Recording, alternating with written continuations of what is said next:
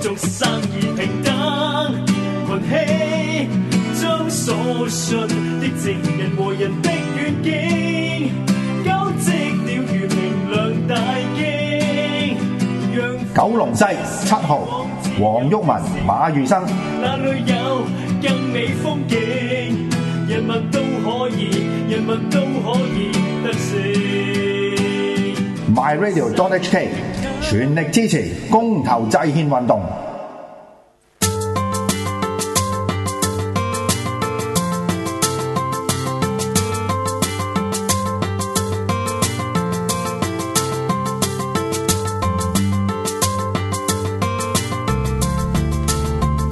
香港製造喚醒香港情懷啊！今日兩我哋兩個蛋散喺度，咦？點解得翻兩個蛋散而唔見咗八神啊、基基啊、港姐嗰啲去邊度呢？因為佢哋咧都有事啊，咁所以由今次由兩個蛋散去主持呢個節目啊。咁啊有我葉問啦，我係 Jeremy 啊，咁咧今日嘅題目咧。咦，唔係喎，我有啲少少嘢想同阿葉問講喎。葉問其實我哋有段淵源嘅，係咁咧，其實我同葉問咧就好多年前已經識㗎啦。係咁，但係咧，我啱啱顧住 prepare 啲嘢咧，就冇時間去、嗯去了解下，咦，到底我哋係點樣識嘅？教會式啊，係咪啊？我、當然係啊，係啊，我哋翻教會嘅，咁啊係教會識，咁但係就好多年冇見，咁突然間，咦誒誒、呃即係八神邀請我就入咗誒呢度試下幫手學下嘢嘅時間咧，咦撞翻葉問喎，咁係樣啦，就出我覺得嚟，，我都覺得 好神奇啦，咁因為樣啦。跟住我以為為。邊個係葉問添？咁樣原來你係葉問，但係但係我開頭都唔知你個名點解叫葉問嘅。係咁啊，慢慢就啊知道多啲啦。原來你個名姓你姓羅噶嘛，嗯係啊啊係啊羅葉問咁樣係啊嘛，係啊係啦係啊係啦係啦。咁樣咁所以就認識你咯。我諗到今日誒點樣靠用你個名去入呢個主題啊？係有一句歌詞咁樣講，佢話葉問葉傷心，呢有啲咁樣嘅歌，呢個我搞嚟噶，係咪？個惡搞嚟嘅，係啊係啊哦原。來咁咁到底今日我嘅題目係咩呢？今日講個題目叫做誒香港有班填詞人啊。嗯，我即刻諗到一句歌詞，真係有，就嚇係葉問問你食唔食蝦，誒誒呃係喎，林敏聰嘅我記得係係啦，飛沙風中轉咁上下。咁咧，咁啊開頭揀呢個題目嘅時間，因為我同阿葉問咧，基本上都係對呢個題目非常之有興趣啦。咁、我細細個就開始對粵語能曲非常之中意，咁啊細個成日誒誒寫歌詞啊，所以咧基本上香港有班填詞人咧，如果你有留意上一集嘅時間咧，就介紹咗許冠傑啊粵語能曲歌詞嘅由來啊。咁今次我哋主要揀咗一啲填詞人去去講下佢哋歌詞啊。咁但係老派一啲嘅，可能如果九十後、零零後啊，九十後或者有機會識，嗯啊零零後可能未必識啦。係啦咁係啦但係我同埋葉問應該都係八十後啊嘛，係嘛？係啦，其實即係咁講啦，喺我哋八十後長大嗰個年代咧，你問有冇人係唔聽流行曲係冇啦，其實流行曲都係即係誒係一樣好勁嘅嘢，勁嘅嘢係因為佢即係能夠影響即係幾個填詞人，而嗯而呢啲填詞人咧基本上都誒佢係影響成個時代啊。嗯冇錯啦即係點解會影響成個時代？有一樣嘢係因為佢冇一個即係正統入行嘅機制啊。係係啊，啲即係唔知點解。亂碰亂撞，可能有啲人參加填詞比賽嘅，嗯有啲人係做電台嘅，係啊，仲跟要住寫寫下嘢啊，係有啲人寫寫下嘢，啲人揾佢去填詞嘅，嗯有啲人教教書走去填詞。咁嗯誒誒五花八門嘅，咁啊入門都係即係點樣入行咧？其實即係都冇話一個門入路行嘅機制咯啊，因為我自己就係正正一個例子啦，即係誒、呃我係我係點樣咧？我係花盡好多嘅方式咧，嗯不斷去唔同嘅機構啊，唔同嘅地方啊。咦，有歌詞填啊，好啊，好啊，好啊，我填啦、咁樣咯。哦，我記得啦，以前喺教會你都有填下。係啊，教會開始，因為我細細個開始即係揾唔同嘅機會去填咯。咁啊，我覺得歌詞係一樣好好特別嘅嘢嚟嘅，嗯即係歌點特別法詞呢。因為歌詞我由細細個開始聽起，係咁但係呢，誒、我覺得歌詞係有有生命、有力量嘅，係有靈性嘅，嗯即係佢唔係純粹一堆文字嘅。嗯咁但係透過即係文字本身都係有一種魔力喺裏邊，咁、嗯嗯但係透過音樂、透過歌詞、透過你想象空間，嗯佢、能夠係影響你嘅情緒，影響你好多嘢嘅。我就冇你咁高端啦，即係冇你咁咁高深啊。咁我其實細個聽歌咧，我第一件事咧其實唔係聽首歌先嘅哈哈喎，我會即刻睇咗佢啲詞講啲咩先啦。咦，咁你唔同喎，咁咁，因為我聽大部分咧人都係即係聽咗個音樂，覺得佢旋誒旋律好聽嘅，係因為旋律係吸引嘅嘛。係啊 咁我編曲個旋律好聽嘅時間，跟住佢再慢慢留意下歌詞。係咁啊，咁但係我覺得最犀利一樣嘢就係我即係睇咗好誒誒聽咗咁多年歌，都係細細個嗰啲誒屋村長大啊，跟住聽歌聽大嘅，咁、嗯都係聽粵語能曲歌詞大嘅。咁我即係我好深信一樣嘢，亦都覺得好認同一樣嘢，嗯就係粵語能曲基本上佢都係啲歌詞係唔失禮嘅喎。唔失禮，一啲都唔失禮，係水平係完全係水平高㗎。係極度，即係你問好多人討論一個問題係，即係到底粵語能夠歌詞佢能唔能夠成為文學啊？啊，即係討論咗好多年嘅時間咯。咁但係即係誒呢樣嘢，我哋依家呢一代人，我哋考證唔到啊。可能過多誒、呃、幾個十個 generation 啊，佢將會成為文學嘅。其實咁講啦，即係有趣嘅，即係補充翻少少歷史啊、文學啊咁樣嘅嘢啦。因為你睇下以前啦，唐詩宋詞啦啊、元曲啦，去啊到其實唐詩宋詞係有得唱嘅。係即係佢哋全部押韻啊，啱音調㗎。佢哋誒宋詞直情係即係嗱，而家因為冇譜留翻落嚟啊。係但係其實咧，你睇翻好似呢個鄧麗君《水調歌頭》咁樣啦，係係成首歌係唱到出嚟㗎。係咁基本上。嗰陣時嘅詞咪係歌詞咯，嗰陣時嘅嗰陣時係詩歌詩歌咪就係歌詞啊嘛，即係《詩經》都係唱啊嘛。咁、嗯所以其實你話而家嘅粵語流行曲，我自己覺得佢根本就係填緊詞。咁所謂文學創作，佢已經係一種文學啦嘛。即係所以都係到到某個年代，佢即係即係文學，我相信有個定義喺裏邊嘛。嗯即係點樣先叫文學咧，或者次文化到咩地方唔能夠成為文學咧？我咁大膽地即講，係我覺得係文學咯。係啊係係，我都我都好想去文學，因為佢係佢本身都係一樣好好優雅嘅嘢。係係咁誒、呃我開頭我細個，因為我彈吉他，我識少少彈吉他。但係今日呃咧，誒啱啱問過，就話基本上原來佢呢度唱啲版權唱問題啦唱歌係唔 OK 嘅，因為係啊版權問題啊。如果唔係就就獻醜，有機會獻醜可以唱俾大家聽啊啦。咁、嗯嗯但但係今日就冇。咁我第一首接觸誒嘅、歌咧係係同吉他有關嘅。嗯吉他歌詞同埋嗰個旋律係以至到我中意咗音樂，學到吉他嘅。係咁呢一首歌我誒、呃第一首歌同大家分享先，叫《追憶》。喂，今日冇得唱嘅緣故，但係咧希望讀少少歌詞俾大家聽。嗯咁呢、首歌咧係令我覺得，咦原來粵語能曲歌詞可以咁寫㗎。嗯原來可以係咁樣嘅進程㗎，咁我覺得好特別一樣嘢。嗰時未識咩叫歌詞，但係嗰時我諗中二三度，但係我覺得哇，原來好正。咁啊，咁啊，讀少少俾大家聽啊。佢話：童年在那泥路裏，伸頸看一對耍把戲藝人，搖動木偶令到他打筋斗，使我開心拍着手。然而待戲班離去之後，我問：為何木偶不留低一絲足印？為何為何曾共我一起的，像時日總未逗留？讀多少少啊！從前在那炎夏裏的暑假，跟我爸爸笑着行，沿途談談來日我的打算，首次跟他喝啖酒。然而自他離去之後，我問：為何夏變得如冬一般灰暗？為何為何曾共我一起的，像時日總未逗留？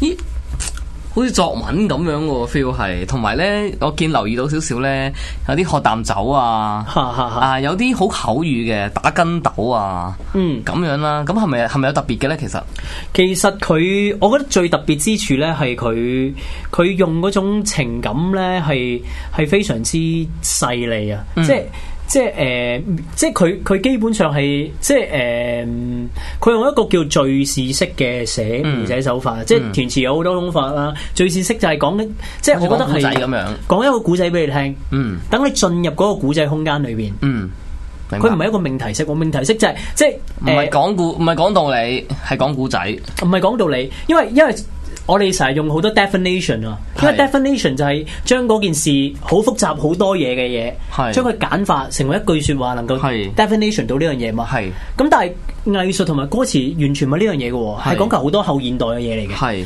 咁啊，基本上係講噶，你進入個股市空間，你想像一下啊，有有泥路女，有一班耍把戲藝人啊，佢打緊關鬥喎、嗯咁但係戲班嚟咗之後，我覺得好孤單啊。嗯咁炎夏裏裏邊有爸爸陪我行，嗯，我同爸爸傾偈嘅時間，就講下前途我啦。講下前途，飲啖酒。誒、但係爸爸都走埋啦，我覺得好孤單啊。嗯咁仲、有一段歌詞咁講話：從前共你朦朧夜裏，躺於星塵背後，難明白你為何別去，留下空空的一個一個地球。即係佢，我覺得粵語能嘅歌詞佢犀利之處，佢唔係用一啲好好特別優雅嘅文字，但係佢將講個到嗰種情感講將出個嚟情感講咗出嚟嚇，啊呢樣嘢係好好正嘅一樣嘢。嗯嗯嗯，咁呢首歌係邊個寫嘅呢？就係、即係我非常之喜歡或者非常之覺得欣賞嘅填詞人，佢叫林振強先生啊。林振強先生，咁林振強先生呢首歌係一首好非常之經典叫《追憶》啦，咁樣啦。本身想預備咗屋企練過下想唱嘅，但係冇機會唱啊。咁啊插少少啦。你啱啱講個敘事嘅手法啊嘛，即係係講古仔咁樣啦。咁我都諗起我哋今日個成個主題咧，都可以講下古仔嘅喎。係個古仔係乜嘢咧？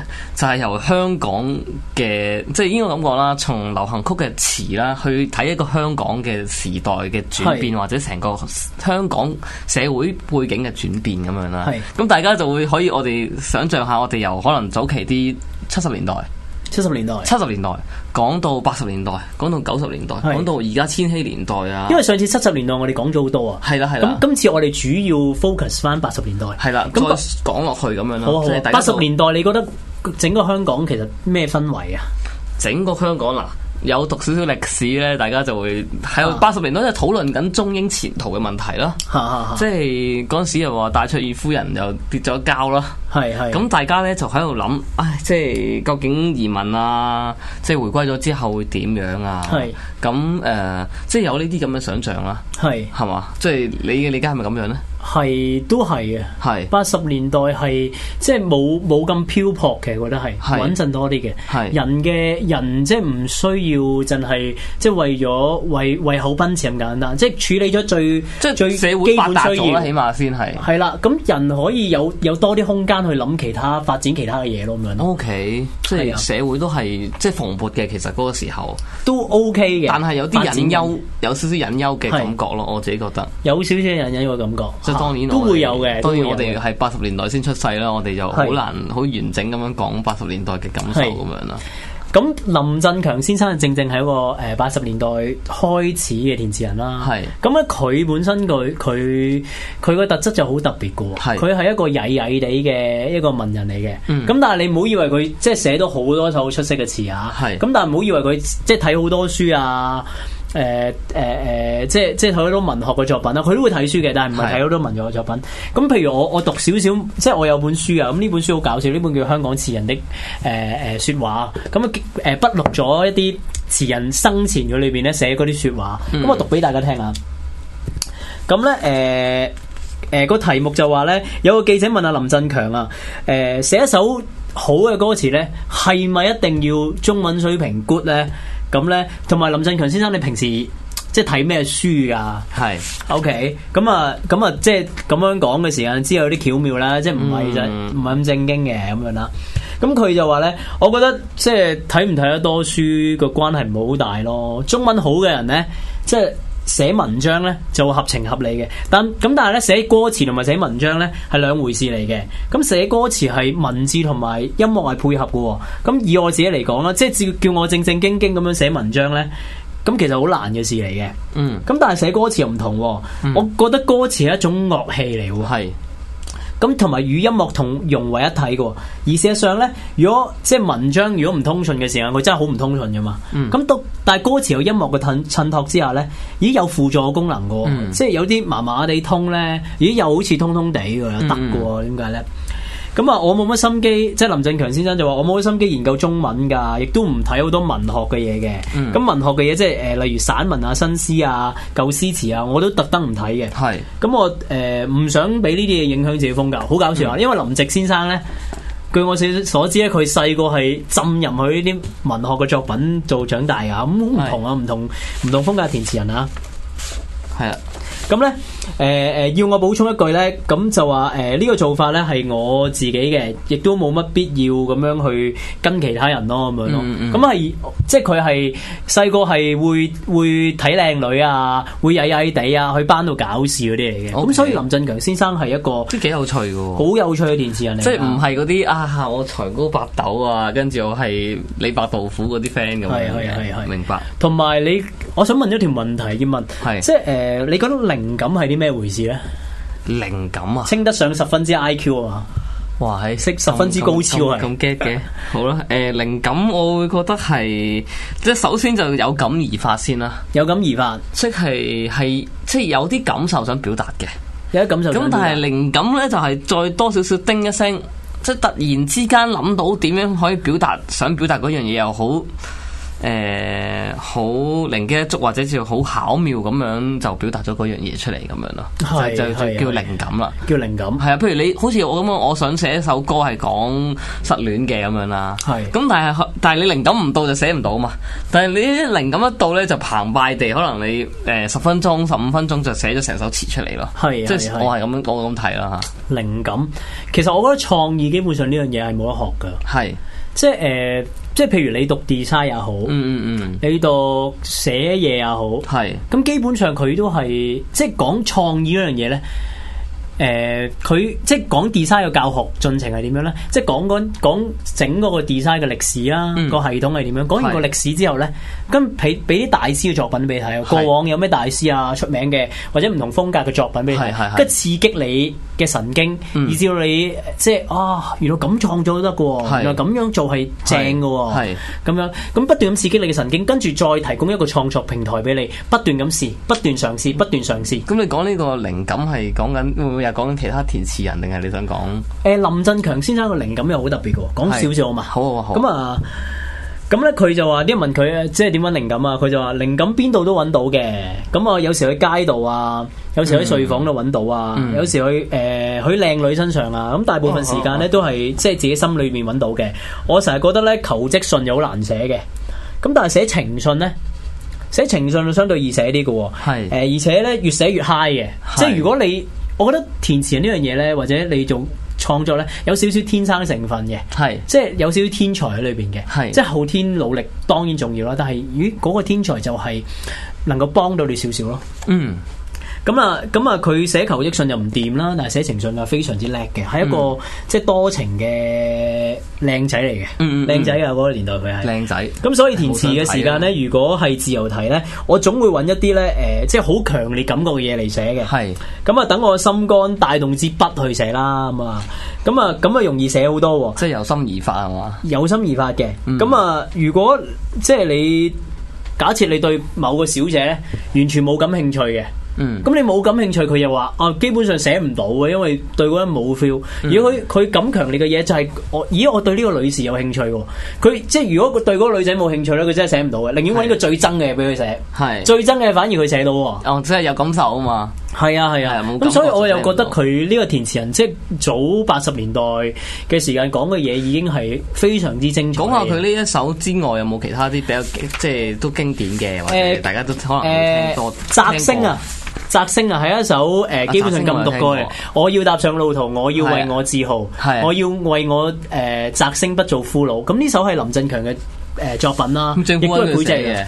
係啦，哦係啦 OK。咁但係佢嗰時係唔想接嘅喎，即係我啱啱睇搜集資料嗰時間咧，因為佢係覺得即係寫寫勵志歌寫得唔老土係一件好好。係好難啦、你好難嘅事啊即係而家正能量啊嘛，真係。即係我上一集都講過， 即係今集再講一講。即係我覺得《山林道》係一首非常之優秀嘅勵志歌，都係一個敘事嘅勵志歌。即係以前嘅勵志歌係點樣嘅？以前嘅勵志歌係停留喺斜陽裏氣魄更壯，斜陽落下心中不必驚慌。 強人是你，強人是你嗰啲嗰啲 friend 啦。係啊，咁但係山林道就係講一個故仔俾你聽，講一個經歷俾你聽，你進入嗰個經歷去感受當中過程。嗯嗯咁呢個係最強嘅。係係啊係啊，咁呢首係即係講勵志歌，誒、係即係好難嘅，即係寫得唔老土係。明白。咁仲有好多首好出色嘅作品嘅，例如誒呢、一首叫《零時十分》啊，哦，呢首都係好出名嘅喎。葉倩文啊，係哦係啊咯，，非常之優雅歌詞，用多誒、少少，跟住我哋再講講多多少少啊少少係嚇。啦。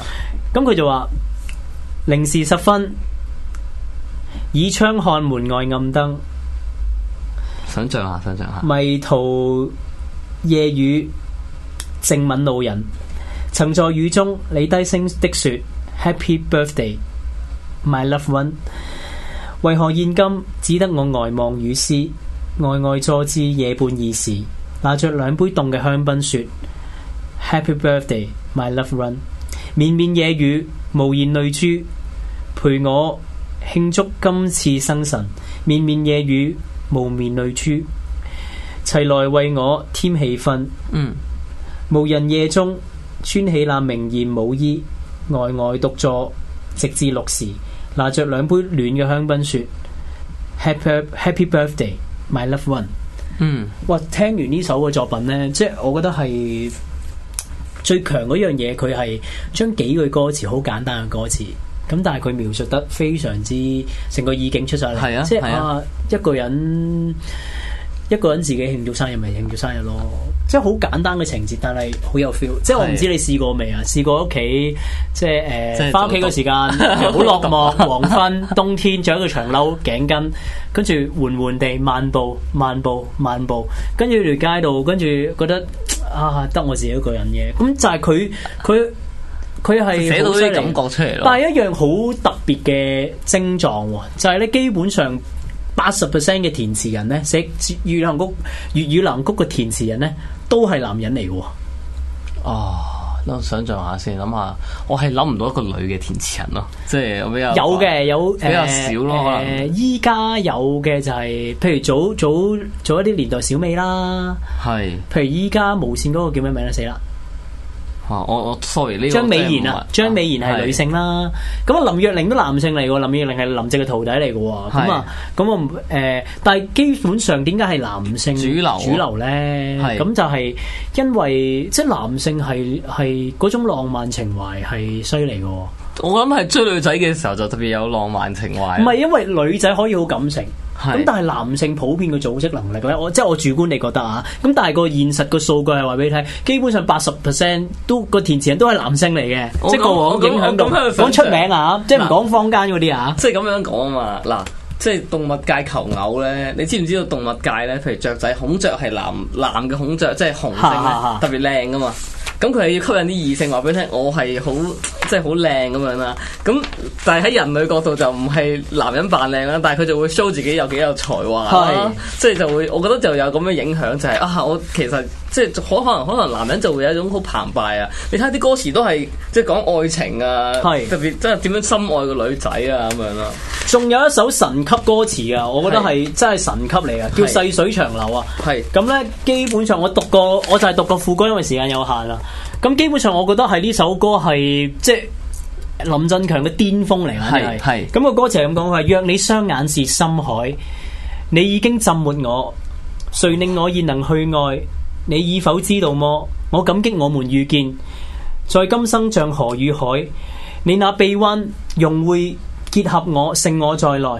若有天要被分開，我遠山也踏破，尋辦法又流向你，你會否等我麼？你可知我凝望你，更彷彿像河看海。